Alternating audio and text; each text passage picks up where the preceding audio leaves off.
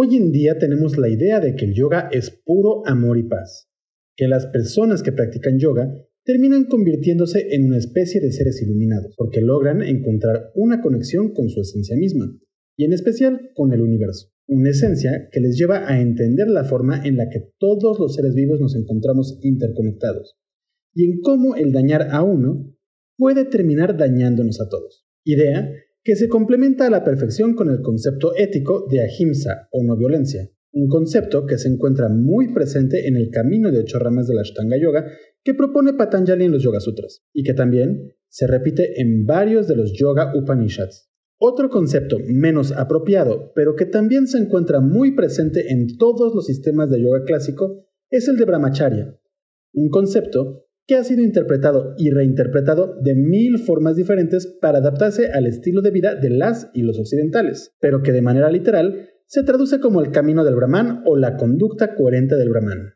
Pero como el yoga se popularizó radicalmente durante el verano del amor, digamos que solo se refiere a una moderación en ese tema. Y a pesar de que la filosofía del yoga habla de una vida libre de violencia y con moderación sexual, debes saber que esta disciplina fue prohibida justamente porque sus prácticas fueron consideradas algo violentas, también fue prohibida porque atentaba contra la moralidad y las buenas costumbres gracias a sus prácticas sexuales.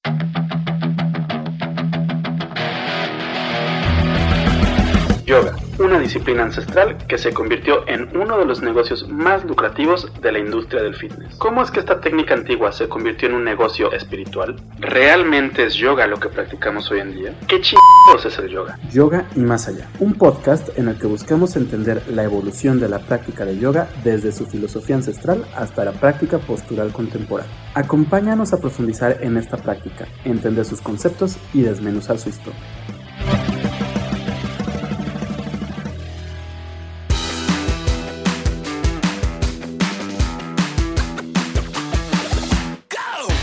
Bienvenido, bienvenida a Yoga y Más Allá, el podcast de Yoga Nidra MX en el que buscamos diseccionar la historia, la filosofía y la práctica tradicional y contemporánea de yoga desde una perspectiva ligeramente más crítica, con la finalidad de que nuestra práctica sea lo más informada posible y libre de la violencia de la apropiación cultural. Yo soy Rodrigo Delgado y durante los próximos minutos te hablaré de las dos ocasiones en las que el gobierno terminó prohibiendo la práctica de yoga y en cómo fue que esto casi terminó erradicando la práctica ancestral. ¿Por qué lo prohibieron? Bueno, básicamente por las implicaciones violentas y sexuales de la práctica. Tal y como lo escuchaste, en algún momento se pensó que las personas que practicaban yoga no eran esas personas llenas de amor, paz y pachamama que conocemos hoy en día, sino que eran mercenarios violentos que lucharon junto a los revolucionarios musulmanes. Difícil de creer. Sí, yo sé que suena difícil de creer, pero lo más interesante es que esa creencia que se tenía estaba basada en la realidad. Para poder explicarte esto a detalle, lo primero que haremos es hablar de la estrecha relación entre el Islam y el yoga, una relación que duró algunos cuantos siglos y que permitió que yogis y musulmanes se radicalizaran hasta ser vistos como seres violentos. Y no, no te vayas haciendo ideas basadas en los prejuicios actuales que tenemos sobre el Islam. Después hablaremos brevemente del proceso de colonización europea de la India y entraremos en el tema de la rebelión de los Sanyasis. Continuaremos dando un breve repaso sobre la llegada del yoga occidente y nos introduciremos en el Estados Unidos de los intocables, para explicar cómo es que el yoga terminó siendo visto como una especie de secta sexual. Así que acompáñame en este extraño e interesante recorrido a través de la historia del yoga. El yoga y el Islam. Antes de empezar a hablar de la primera prohibición del yoga, es bueno que hablemos brevemente sobre la relación que tuvieron el yoga y el islam. El por qué es tan importante hablar de esto lo entenderás un poco más adelante. Pero vamos por lo primero. En el año 711 de nuestra era, los árabes invadieron la región de Sindh, en lo que hoy es Pakistán.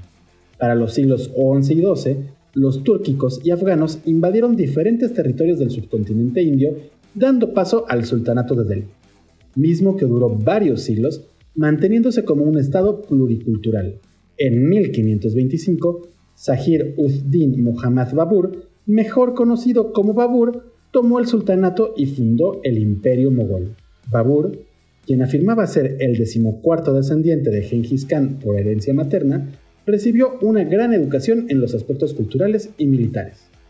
El punto es que Babur se dedicó a invadir diferentes ciudades hasta que decidió lanzar sus primeras incursiones en el subcontinente indio en 1519. Poco a poco fue ganando terreno hasta que logró entrar victorioso a Delhi, dando inicio al imperio mogol. Y aquí debemos hacernos una pregunta. ¿En qué chingados se relacionan el imperio mogol y el yoga? Como ya lo mencioné, el imperio mogol se asentó en territorios indios, y a diferencia de muchos otros imperios, en este sí hubo una libertad oculta, lo que permitió que musulmanes e hindús convivieran continuamente. Un dato importante para esta historia es el hecho de que dentro del Islam hay una dimensión espiritual conocida como sufismo, una especie de misticismo islámico que se interesa en llevar la espiritualidad a la práctica. El punto aquí es que los sufís se interesaron mucho en las técnicas del Hatha Yoga premedieval y medieval y por lo mismo empezaron a adoptar las prácticas de la India para poder aplicarlas dentro del sufismo. De igual forma, los yogis adoptaron algunos de los elementos y prácticas sufís creando una sinergia espiritual.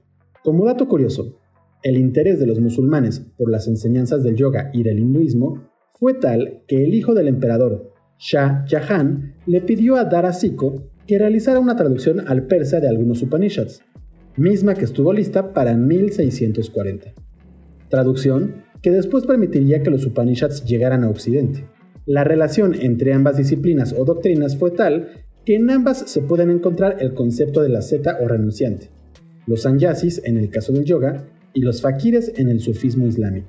Pero, ¿esto qué tiene que ver con la prohibición del yoga? Para responder esta pregunta es necesario que hablemos muy brevemente sobre el proceso de colonización europea de la India. La colonización europea de la India. Desde siempre, el mundo occidental se ha sentido atraído por los tesoros que se encuentran en el Oriente. Sin embargo, ese interés se potenció durante el siglo XVI cuando los navegantes portugueses llegaron a China y a la India para abrir relaciones comerciales con estos países. De esta forma, se asentaron en la India, donde se fueron haciendo de terrenos, especialmente en puertos, para poder crear un emporio de exportaciones. Pocos años después, se creó la Compañía Neerlandesa de las Indias Orientales, con la que los Países Bajos buscaron explotar comercialmente las riquezas de Oriente. Y de manera paralela, también se creó la Compañía Británica de las Indias Orientales con la misma finalidad. En un principio los tres países lograron negociar con el imperio mogol de una manera bastante sana. Sin embargo, poco a poco, gracias a la codicia, empezaron a surgir disputas entre estos países pues el imperio empezó a beneficiar más a los ingleses, permitiendo que se generaran diferentes luchas internas entre compañías y con el mismo imperio. Los portugueses realmente no se entrometieron mucho en el conflicto, pues solo buscaron mantener sus tierras y continuar con su comercio a menor escala. Pero las tensiones terminaron obligando a los neerlandeses a retirarse, permitiendo que la compañía británica creciera su influencia en la India. Esto creció las tensiones entre los británicos y los árabes, entre todas las batallas, la más importante fue la batalla de Buxar, en la que participaron sannyasis y fakires defendiendo al imperio mogol. Recordemos que los sannyasis son los renunciantes por parte del yoga y los fakires por parte del islam.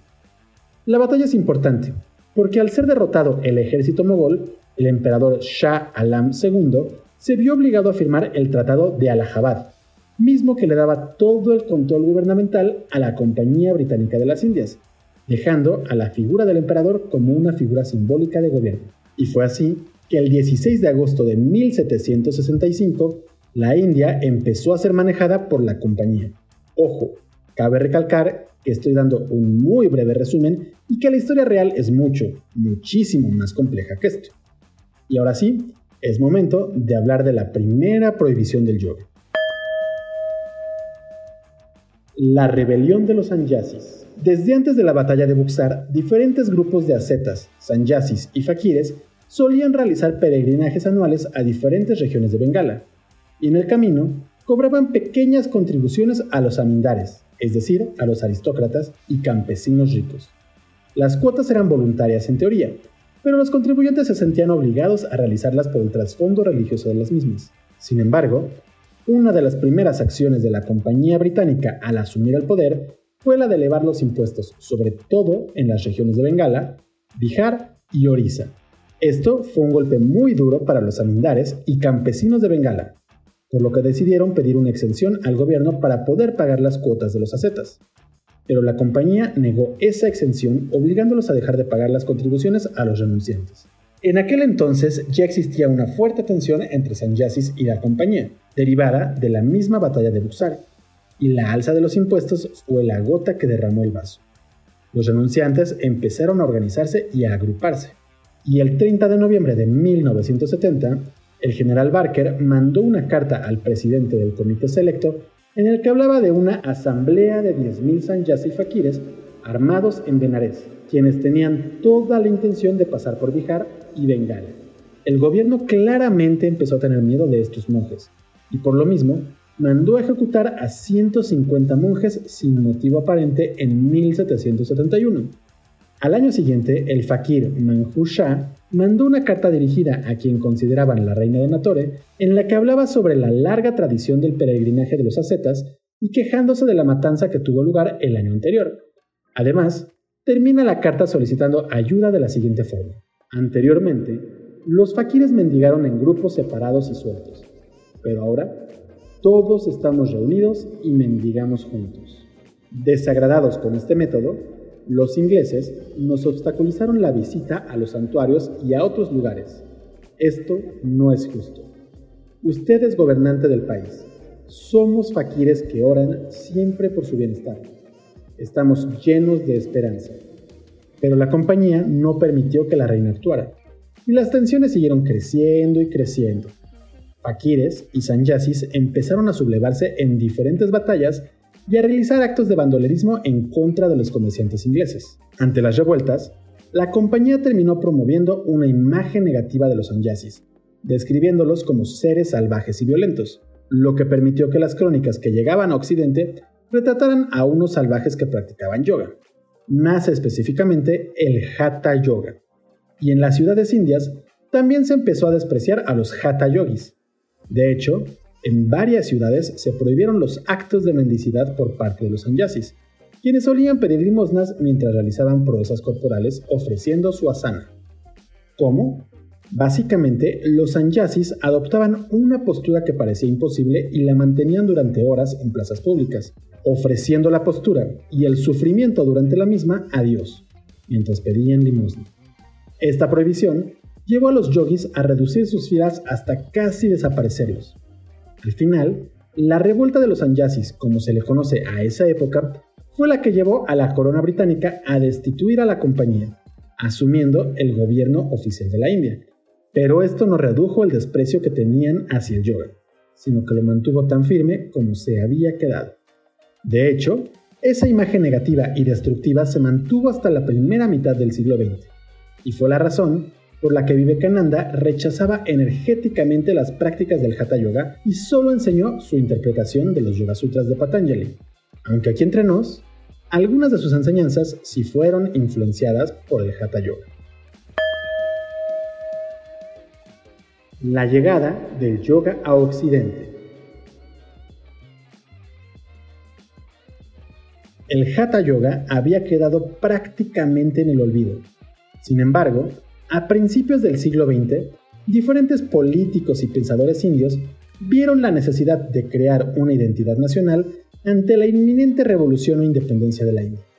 Gracias a esto, apoyaron a diferentes monjes para que propagaran las ideas del hinduismo o los hinduismos por todo el país. Y también mandaron a Vivekananda a Estados Unidos para que participara en el Parlamento Mundial de las Religiones que se realizó en 1893 en la ciudad de Chicago.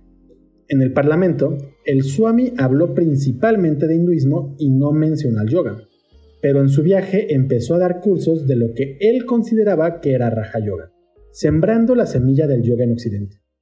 El Swami abrió las puertas para que diferentes gurús y monjes viajaron a Estados Unidos para buscar fama y fortuna enseñando las técnicas del yoga. De manera paralela, diferentes académicos y ocultistas empezaron a desarrollar un sistema de yoga basándose en las traducciones que tenían de los diferentes textos clásicos de yoga, como los Yoga Sutras, los Upanishads, el Hatha Yoga Pradipika, el Bhagavad Gita y el Shiva Samhita. Debes saber que el Hatha Yoga tradicional tiene un origen en el Tantra. Por lo mismo, las y los occidentales también voltearon su mirada al Tantra. Entre todos esos personajes, quizá el más importante fue Arthur Avalon, quien se dedicó a traducir varios textos de yoga y de tantra, manteniendo la traducción de la forma más objetiva posible.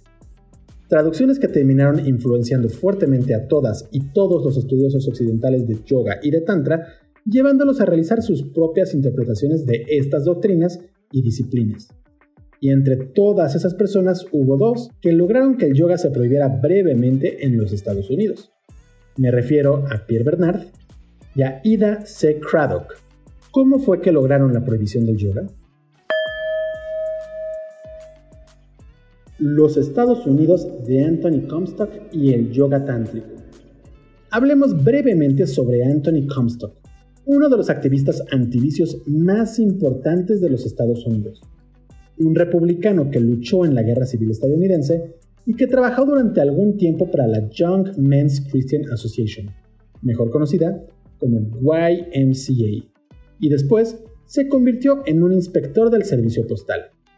Aquí lo más importante es que los principios cristianos de Comstock lo llevaron a obsesionarse con la moral y enojarse con la forma en la que la sociedad estadounidense estaba perdiendo los valores. Fue por eso que en 1873 fundó la New York Society for the Suppression of Vice, o la Sociedad Neoyorquina para la Supresión del Vicio.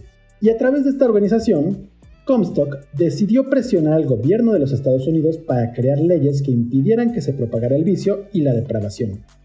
Fue así que en ese mismo año logró que se aprobara la ley Comstock, misma que prohibía cualquier método de producción o publicación de información relacionada con la obtención del aborto, la prevención de la concepción y la prevención de enfermedades venéreas.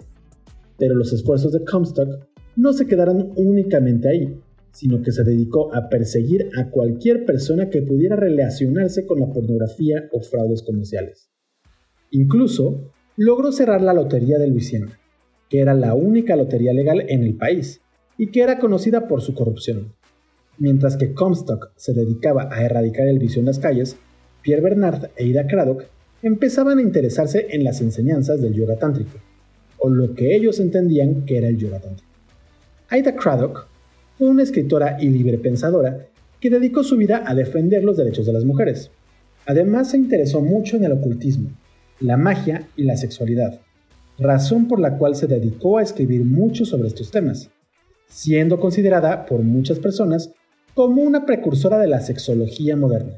Craddock, al igual que la mayoría de ocultistas de la época, se terminó interesando por los textos yógicos antiguos y al final terminó interesándose fuertemente en una técnica muy avanzada llamada Bajroli Mudra. Esta técnica aparece en varios manuales medievales de yoga como el Shiva Samhita y el Hatha Yoga Pradipika. ¿Y en qué consiste el Bajroli Mudra? El Shiva Samhita lo describe de la siguiente forma actuando por misericordia a mis devotos, ahora explicaré el Bajroli Mudra, el destructor de la oscuridad del mundo, el más secreto entre todos los secretos. Primero, deje que el practicante talentoso introduzca en su propio cuerpo, de acuerdo con los métodos apropiados, las células geminales del órgano femenino, por succión a través del tubo de la uretra, refrenando su propio semen cuando practiquen la copulación si por casualidad el semen empieza a moverse, que detenga su emisión mediante la práctica del Johnny Move. Deje que coloque el semen en el conducto de la mano izquierda y detenga las relaciones sexuales. Después de un tiempo, déjelo continuar de nuevo. De acuerdo con las instrucciones de sus preceptores y pronunciando el zumbido sonoro, que extraiga por la fuerza a través de la contracción de la panavayu las células germinales del útero. Sepa que el semen es parecido a la luna y que las células geminales son el emblema del sol. Que el yogi haga su unión en su propio cuerpo con gran cuidado.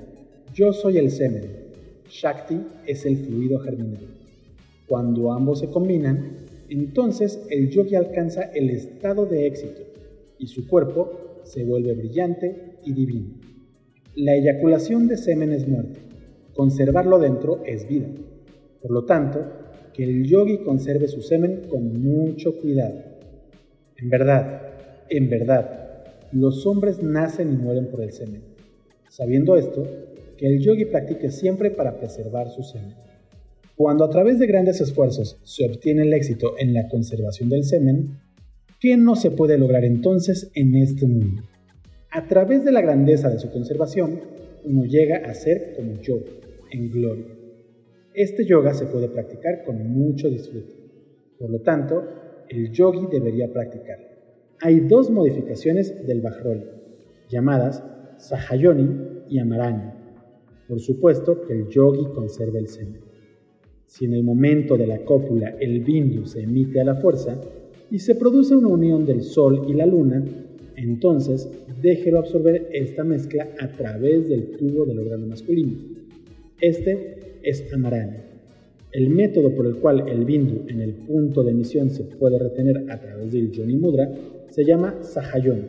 Se mantiene en secreto en todos los tantras. En resumen, podemos decir que el Bajroli Mudra consiste en una práctica sexual en la que el hombre absorbe los fluidos de la mujer a través de la uretra, evitando derramar sus propios fluidos. Esta práctica le brindará poderes a quien lo practique. ¿Absorber los fluidos?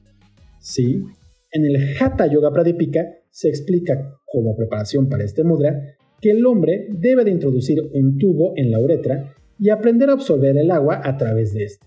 Por cierto, cabe señalar que el Bajroli Mudra es mucho más complejo de lo que se describe en el Samhita y que su teoría se retoma en diferentes tratados y Upanishads. Sin embargo, Aida Craddock quedó fascinada por el mudra y se dedicó a practicarlo como parte de rituales de sexo mágico. Así que fundó la Church of Yoga o Iglesia del Yoga y en ella buscó enseñar el Bajroli Mudra a quienes asistieron. Al final, Comstock terminó acusando a Craddock por violar la ley Comstock, llevándola a juicio y sentenciándola a la cárcel, lo que terminó llevando al suicidio de la escritora. Por otro lado, Pierre Bernard estudió yoga y tantra de un supuesto monje que llegó a Estados Unidos incluso antes que Vivekananda. Pero la realidad es que no existe un registro de un tal Silvais Hamati. Más allá de eso, Bernard se volvió popular gracias a que realizó el Kali Mudra en público y ante un grupo de doctores. Kali Mudra es una técnica que consiste en bajar de manera consciente los signos vitales para entrar en una especie de trance de la muerte. Básicamente, parecería que quien lo practica está completamente muerto. El punto es que Bernard se dedicó a inaugurar diferentes grupos o sociedades, entre las que se encontraba la Tantric Order of America, una organización iniciática en la que buscó enseñar todo sobre el Tantra. Y aunque el verdadero Tantra tiene muy poco que ver con lo sexual, con excepciones como el caso del Bajroli Mudra, Bernard terminó enfocando sus enseñanzas únicamente en este aspecto del Tantra, creando la imagen de que todo el Tantra es de índole sexual. Pero eso no sería importante si no fuera porque al final Bernard terminó involucrándose en un escándalo de abuso sexual, Escándalo que llegó a la prensa y que junto al caso de Aida Craddock permitió que se creara una imagen perversa del yoga, pues se pensó que el yoga no era más que depravación sexual. Escándalo que terminó en una edad oscura para la historia del yoga, pues las y los yogis tuvieron que esconderse por algunos años para practicar y evitar ser juzgados por la estricta ley Comstock. Claro, con el tiempo y gracias a la creación del yoga postural y al interés de los grupos intelectuales por lo oriental, esta idea de que el yoga era algo sexual terminó desapareciendo, lo que permitió que para los años 50 se viviera un nuevo renacer de la escena del yoga en Estados Unidos. Podríamos decir que en ningún caso se prohibió el yoga de manera oficial, pues no se redactó ninguna ley en la que se condenara la práctica. Pero lo que sí podemos decir es que la práctica quedó relegada gracias a la manera en la que el gobierno actuó en contra de las personas que se dedicaron a la práctica, ya fueran sanyyasis en la India o simples ciudadanos o ciudadanas en Estados Unidos. Y como podrás ver, esa imagen del yogi o yogini pacífica o pacífico y llena de amor es una imagen bastante reciente, pues fue una creación que se dio gracias a la popularización del yoga y la meditación durante la época de los hippies y el verano del amor. Aunque aún así, también hubo mucha violencia dentro del yoga, especialmente en la escena creada por Osho, pero ese es tema para otro momento. Por lo pronto solo me queda invitarte a visitar nuestra página web www.yoganidra.com.mx si quieres conocer más sobre historia y filosofía clásica y contemporánea del yoga. En el portal También podrás encontrar información sobre diferentes posturas, así como una buena colección de manuales medievales, Upanishads y demás textos clásicos en español. Si quieres mentarme la madre o dejarme algún comentario, puedes hacerlo en la plataforma de podcast donde nos escuchas o también en nuestra página web en la sección de podcast Yoga y más allá. Y también puedes hacerlo en nuestras redes sociales. Nos encuentras en Twitter, Facebook, Instagram, YouTube e incluso Pinterest como Yoga. Yo soy Rodrigo Delgado y te espero en el próximo episodio de Yoga y más allá. Hasta pronto.